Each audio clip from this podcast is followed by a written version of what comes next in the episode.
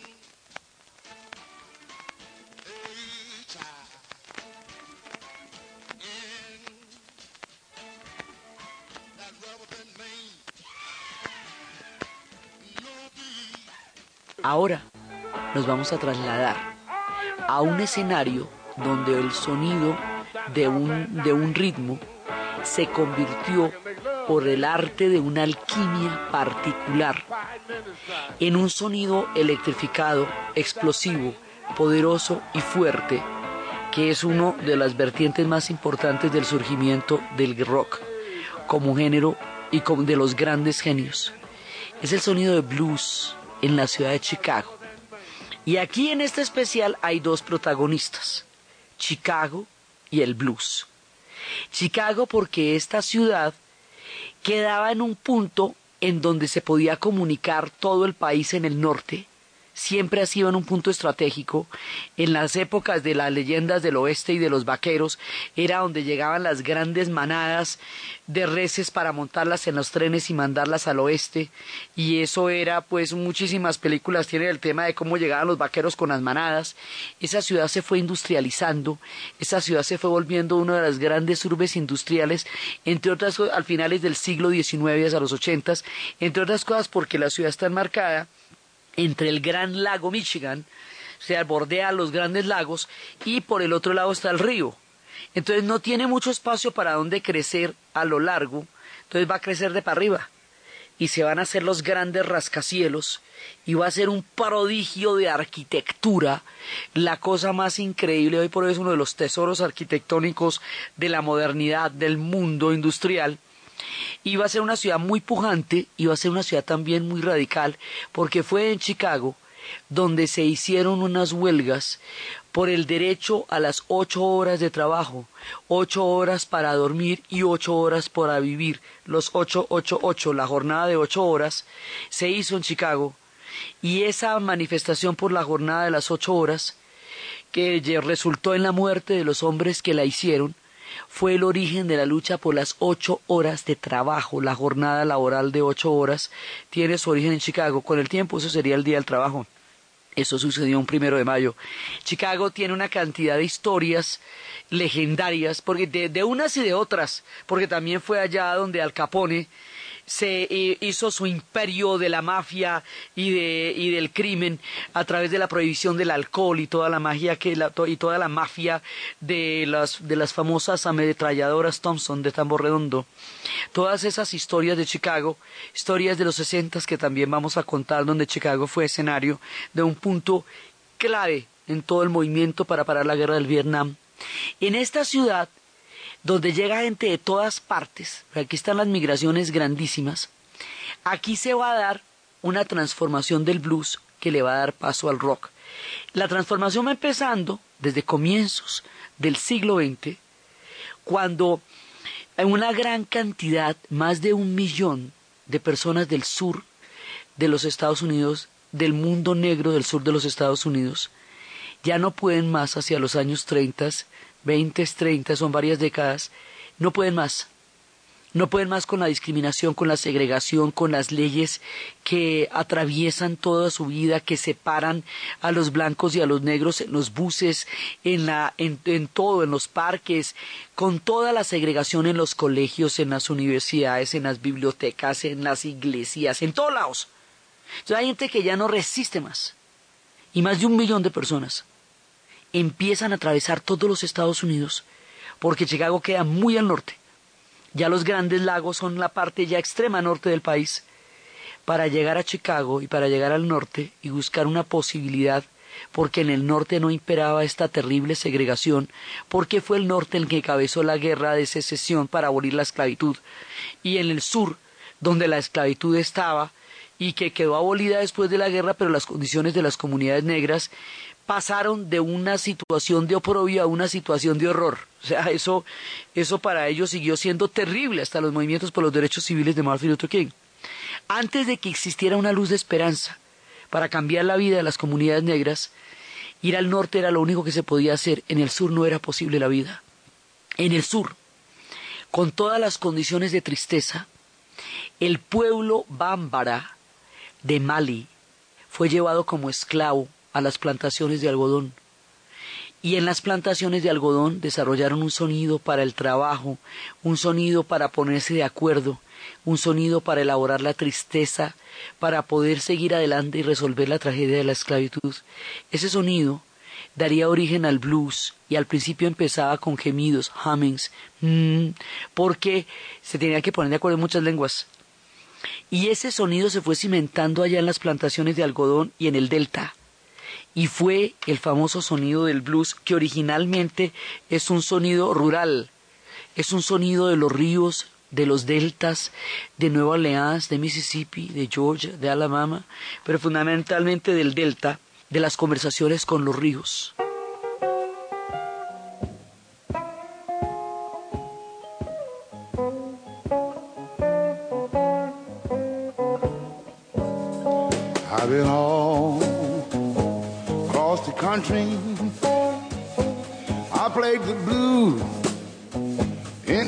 Town. I've been looking for my baby. Nobody's seen Brownie's woman around. Well, if I don't find my baby, people you know, you know where I am bound.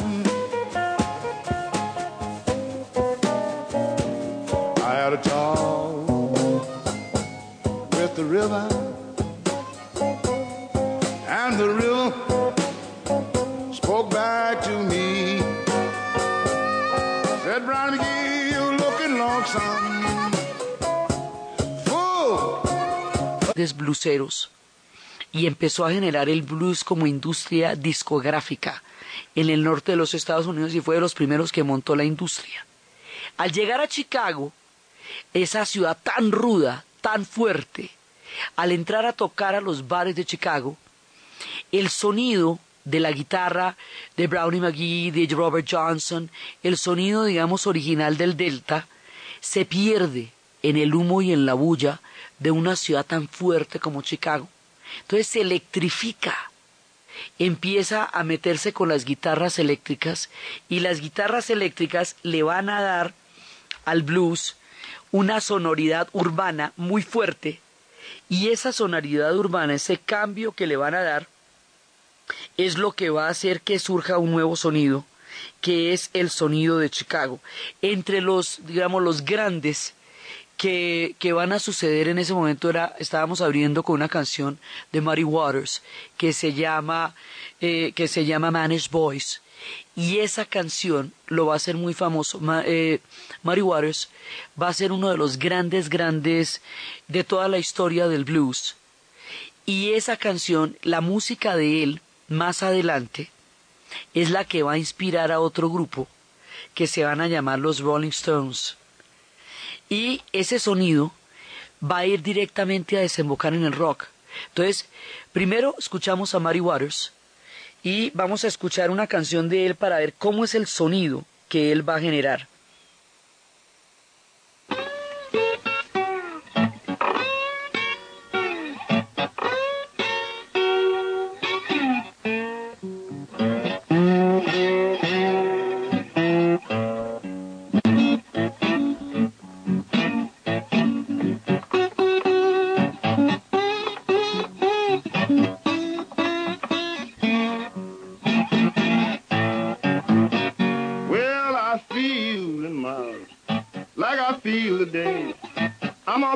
Suitcase and make my get.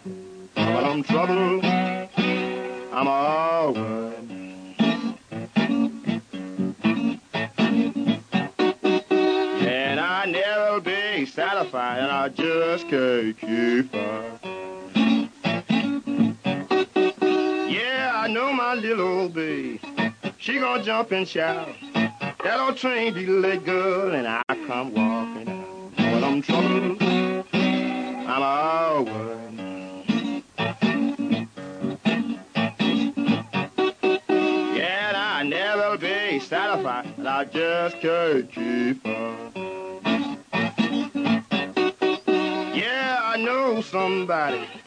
sure been talking to you. I don't need no telling, girl, I can watch the way you. I'll be all one.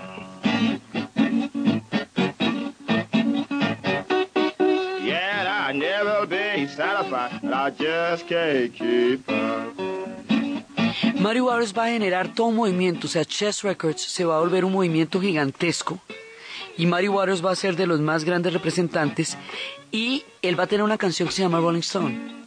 Por esa canción es que los Rolling Stones van a montar su banda, los van a conocer cuando ya los bluseros eran unos tipos absolutamente poderosos, porque es que los que van a, conocer el sonido y a apreciarlo son los británicos porque con ese nivel de segregación y de prejuicio, muchos no ven el sonido tan impresionante que tienen, aunque el rock venga del blues de todas maneras. Pues los británicos sí la tienen clara.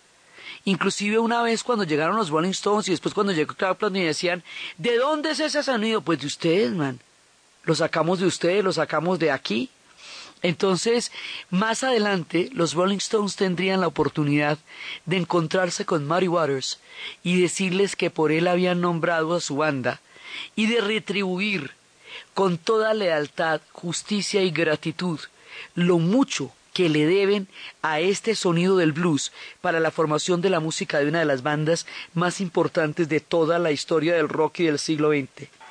La historia del mundo en Caracol Radio. Thank you.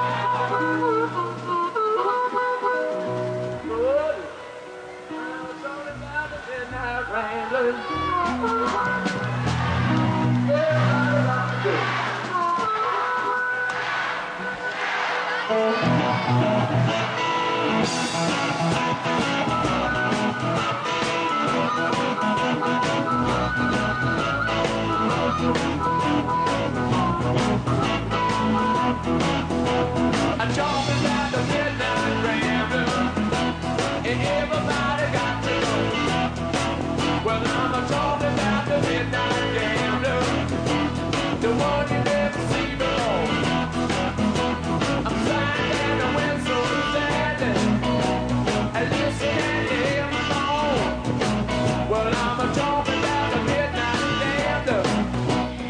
Los Rolling Stones van a sacar su sonido de ahí. Y más adelante, cuando los bluseros estén ya en decadencia, cuando el rock and roll y el soul ya estén, los otros ritmos los pasen, a ellos los van a invitar a Gran Bretaña. Y hay una película que cuenta la historia de Chess Records. Es con, eh, eh, inclusive es con Adrian Brody, que como el empresario, y va contando la historia de ellos y cuenta cómo cuando Mary Waters entra en decadencia, en un momento dado le dicen, ¿se acuerdan de esos muchachos que un día nos llamaron y que vinieron a contarnos de su banda? Pues no nos olvidaron y nos invitan a una gira.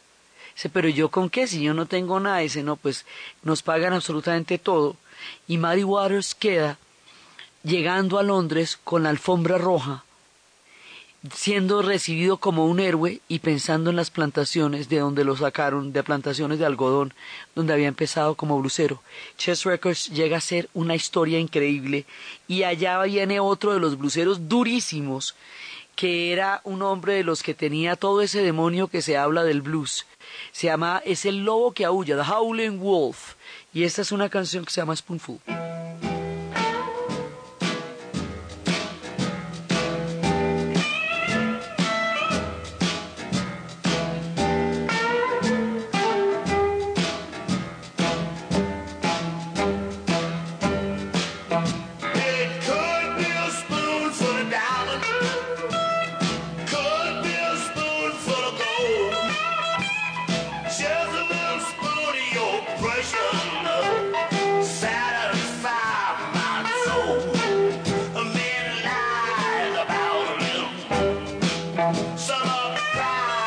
I'll.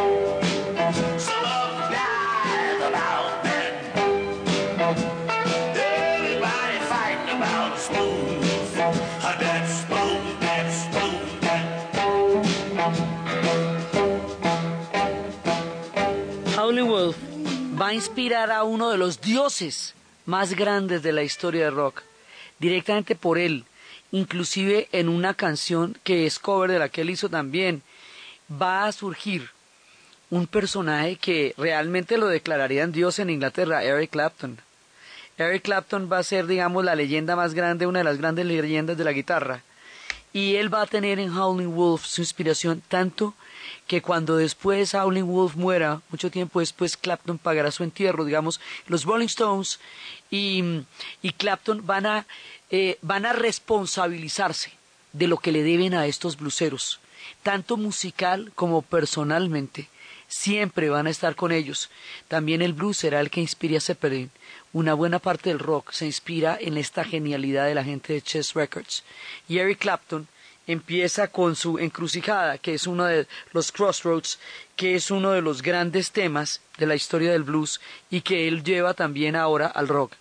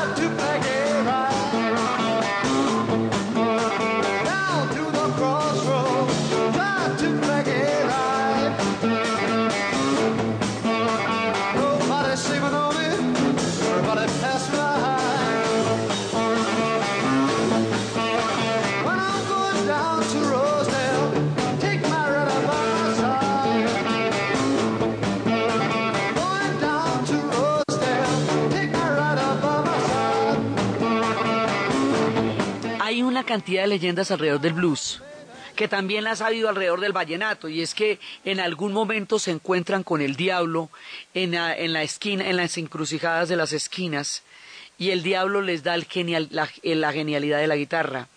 También dicen de Howling Wolf que él, que era un muerto, el que se había levantado de la tumba y le había enseñado a tocar la guitarra, y que por eso Howling Wolf había quedado aullando para siempre. Se llama el lobo aullante.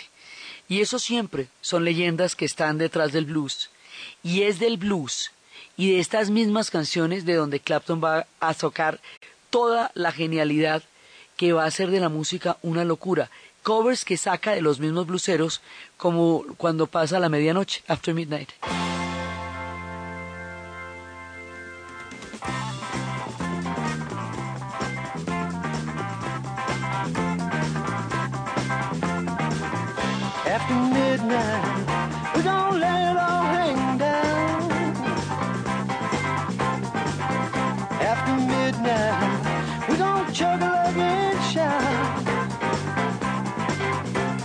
Stimulate some action.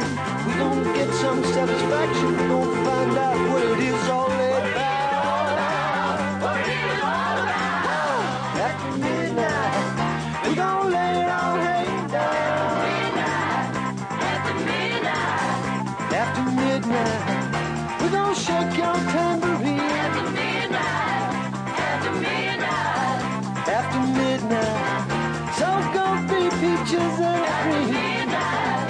este sonido de base blusera, Eric Clapton va a despegar a hacer cosas como estas.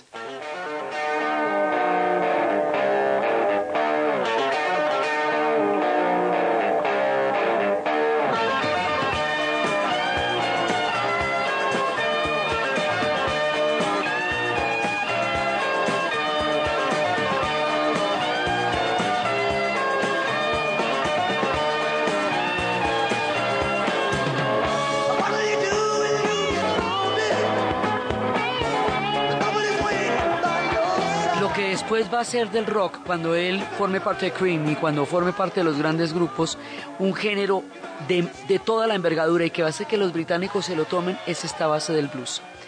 Chess Records está produciendo una constelación de estrellas. Había otro personaje que se llamaba Little Water, que es el que va a ser el más grande de la armónica y es el que le va a dar una profundidad a este sonido, la cosa más increíble, pero a este hombre le tocó el estrellato cuando hasta ahora se estaba inventando. O sea, cuando se hace Chess Records, de la noche a la mañana, estos bluseros que vienen de, las plantaciones de algodón se vuelven superestrellas, empiezan a hacer grandes conciertos, les caen todas las nenas, les caen todos los vicios, y son los primeros que se los empieza a llevar el que los trajo, porque se enfrentan a un fenómeno completamente nuevo en esa época las primeras superestrellas eran los bluseros, después serían los rock and rolleros y después serían los rockeros. A Little Water se lo van llevando todas estas dinámicas, pero su sonido y toda la asociación que tuvo con Muddy Waters es completamente inmortal. La historia del mundo en Caracol Radio.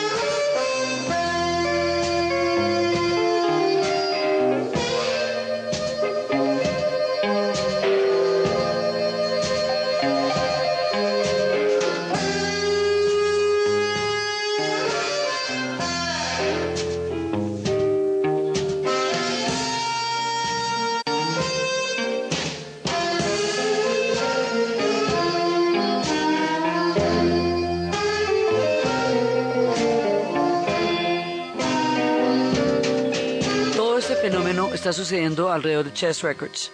Y ahí va a haber otro personaje del que vamos a estar hablando también bastante porque sobrevive a todo el mundo, que se llama Buddy Guys, que también empieza a generar un sonido muy particular.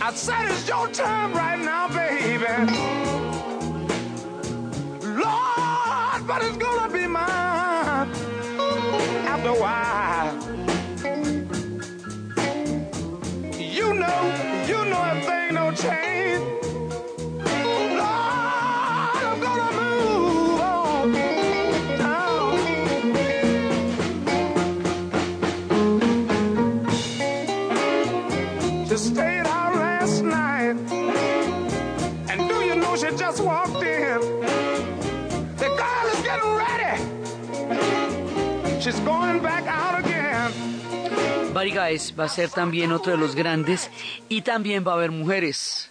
Y una de las mujeres, una nena durísima que le da por la cabeza al empresario de Chess Records, Etta James.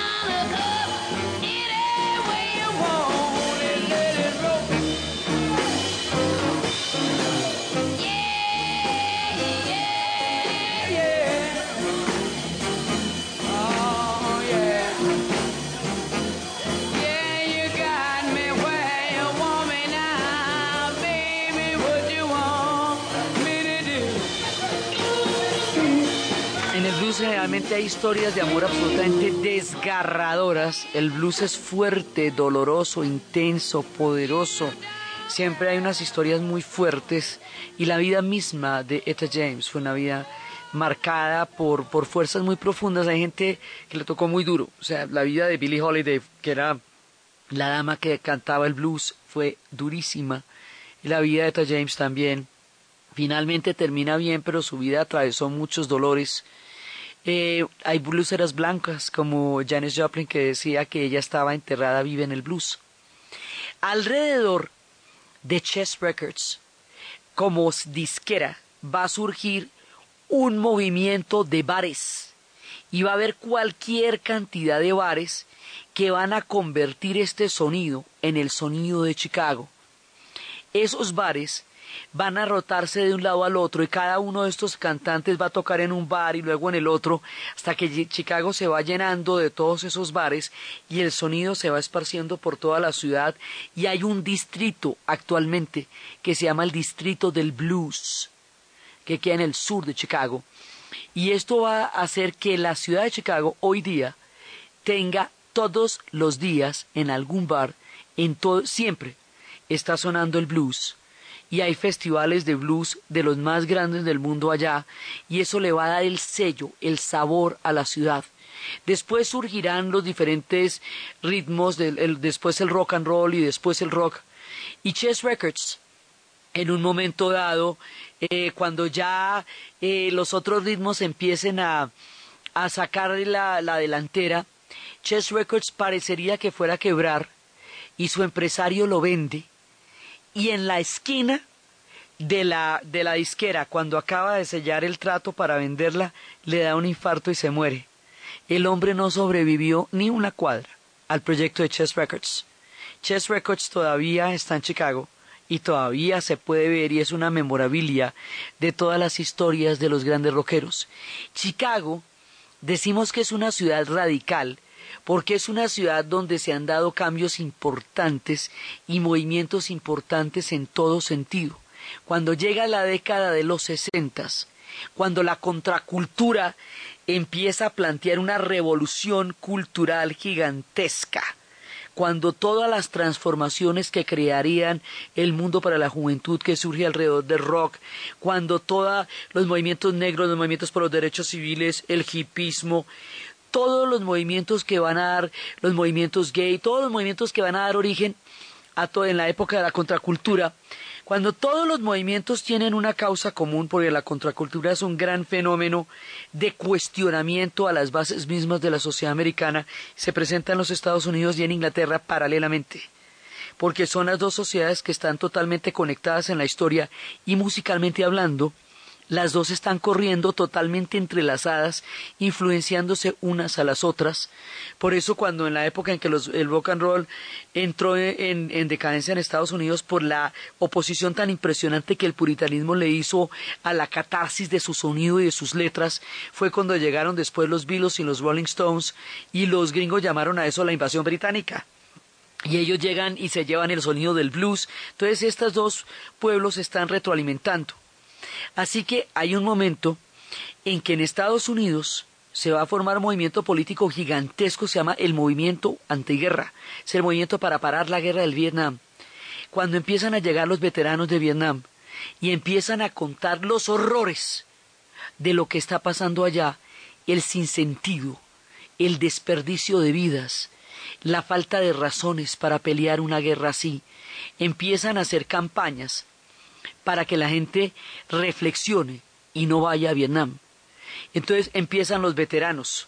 Los hippies cogen la, la, la causa porque son pacifistas y consideran que la guerra no es admisible, admisible bajo ninguna circunstancia. El movimiento por los derechos civiles es un movimiento pacifista y más adelante las comunidades negras van a decir que ellos no van a, a pelear a Vietnam porque esa guerra no es de ellos. Y era la famosa frase de Mohamed Ali cuando decía que él no va a Vietnam porque Vietnam es una guerra donde los blancos mandan a los negros a matar amarillos para quedarse con la tierra que le robaron a los indios, es decir, a los porque toda la tierra, toda la tierra de los Estados Unidos era de los indios. Entonces, en este momento todo el mundo se pone de acuerdo en que sea cual sea su, su particular reivindicación, los estudiantes empiezan a lanzar debates para cuestionar la razón de ser de la guerra del Vietnam y eso se van a llamar teachings y se van a hacer por las noches en las aulas de las universidades y los movimientos universitarios en Estados Unidos van a ser gigantescos. Entonces, el conjunto de todo esto se va a articular en una gran movilización que se llama el movimiento para parar la guerra del Vietnam.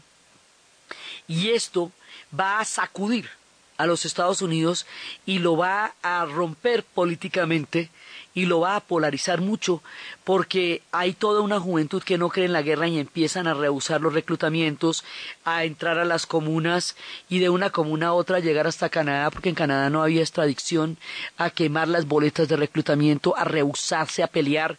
Hubo soldados que se rehusaron a pelear.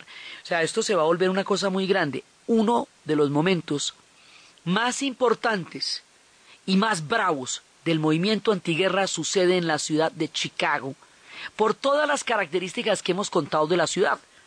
Entonces resulta que el candidato presidencial que iba a parar la guerra del Vietnam, el hombre que tenía toda la fe de la juventud, el hombre que tenía toda la fe de la, de la credibilidad en que el sistema era capaz de reformarse a sí mismo, a pesar de los errores que cometiera, se llamaba Robert Kennedy, Bobby Kennedy.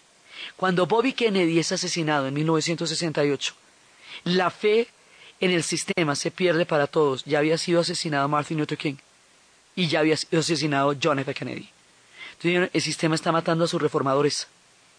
Entonces, si no es a través de la movilización, no vamos a poder parar el movimiento, eh, no vamos a poder parar la guerra. Chicago es una ciudad de movilizaciones, de grandes movilizaciones. Entonces, hay dos personajes que tienen una lucha simbólica, que combinan los métodos de la contracultura y los, eh, los lineamientos de la nueva izquierda.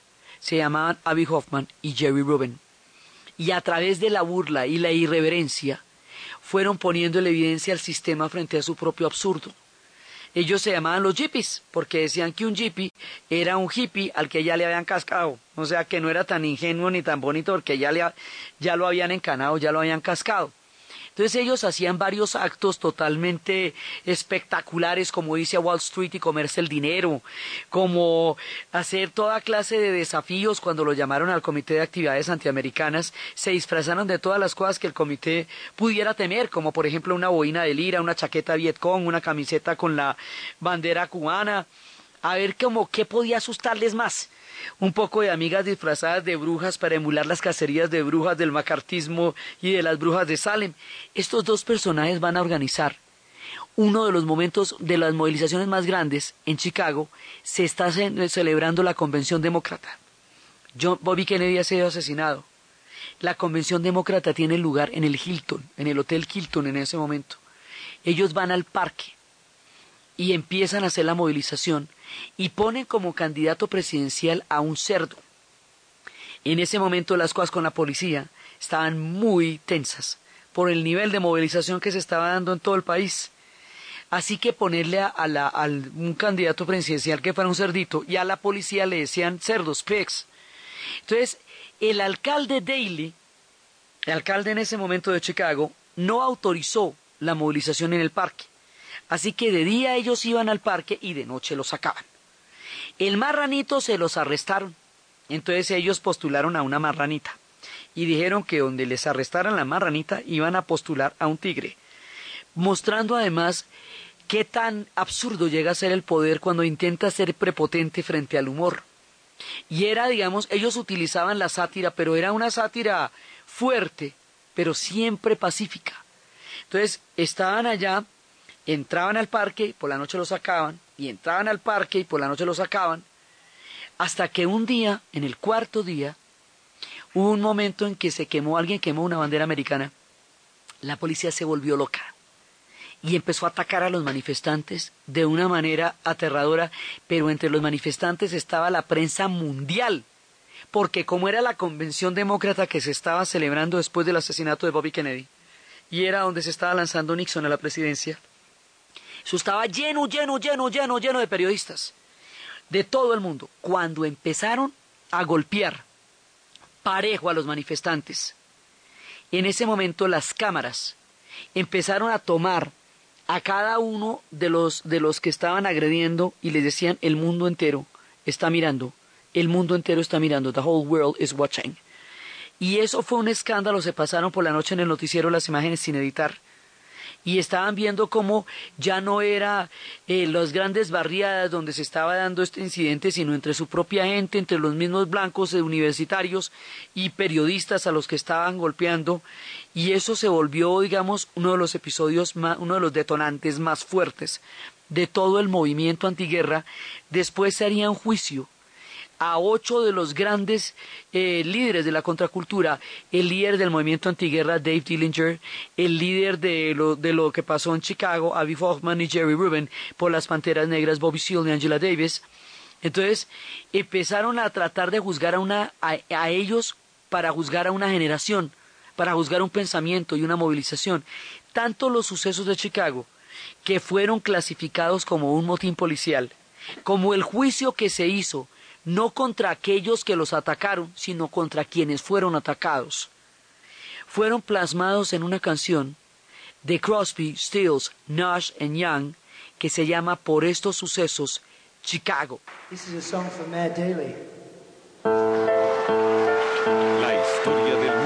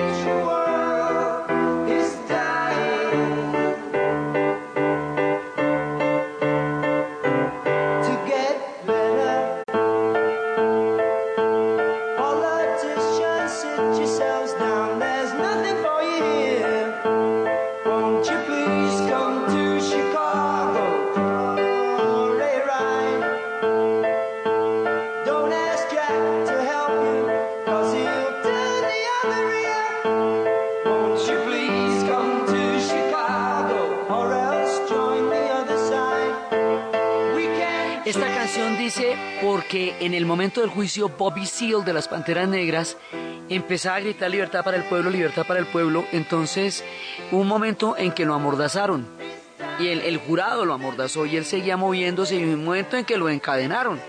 Este espectáculo de un miembro de la comunidad negra encadenado en un tribunal de Chicago era una cosa inadmisible. Entonces por eso la canción empieza, aunque tus, bro- tus hermanos han nacido en cadenas y los van a amarrar a un asiento, por favor ven a Chicago para dar una vuelta. En unas una país que se conoce como la tierra de la libertad, ¿cómo es posible que una cosa de estas pase? Por favor ven a Chicago. Y que, pero ven tú a Chicago, no le pidas al de al lado, ven tú personalmente a Chicago. Entonces empieza, por favor, ven a Chicago para dar una vuelta, por favor, ven a Chicago, eh, no le digas al del otro, ven tú, por favor, ven a Chicago, y eso se va radicalizando más hasta que dice, por favor, ven a Chicago, o definitivamente te alineas al otro lado. Podemos cambiar el mundo, podemos reorganizar el mundo, podemos mejorarlo, se está transformando para mejorar las reglas y las, regula- y las regulaciones, ¿quién las necesita? Abran esas puertas. Y Chicago se vuelve el punto donde el mundo entero estuvo mirando en esos días, tanto que además, como acababa de pasar la entrada de los tanques soviéticos a Praga, escribieron la palabra Chicago como se escribe Checoslovaquia, con Z, H y era, digamos, como diciendo que pasaba en Chicago lo mismo que estaba pasando en las calles de, de Checoslovaquia que esta era una sociedad democrática. Chicago fue el corazón del movimiento antiguerra en ese momento y en ese día y con esos sucesos. Esta ciudad, por eso les digo, es una ciudad radical y es una ciudad que genera movilizaciones, que genera cambios, que transforma sonidos, que genera arte, que genera arquitectura, que vibra, una ciudad llena de, de una cantidad de vibraciones en todos los sentidos. El tiempo pasó y, Chicago se quedó convirtiendo en la ciudad del blues. Los grandes rockeros, los, los primeros blueseros ya murieron, pero queda uno que se llama Buddy Guys. Y él, Buddy Guy, que estaba desde las épocas de Chess Records, tiene su propio bar. Y en su propio bar tiene toda la memorabilia del paso y del surgimiento del blues en Chicago, y tiene las guitarras de Eric Clapton y de Santana, y sus fotos con los Rolling Stones, y con David Bowie, y con todas las grandes estrellas del rock, y se toca blues siempre en el bar de Buddy, y siempre por la noche hay blues, y hay una excelente comida, y están todas las historias contenidas allá. La ciudad está llena de bares, todas las noches se toca blues, y tiene grandes festivales, pero el hilo conductor entre toda esta epopeya y la Chicago actual es Buddy Guys. Ha encontrado todas las cosas de la vida y sabe lo que las mujeres necesitan. Se las sabe todas, porque es 74 años joven, y así él resume en un disco autobiográfico su vida y la vida de Chicago y del blues.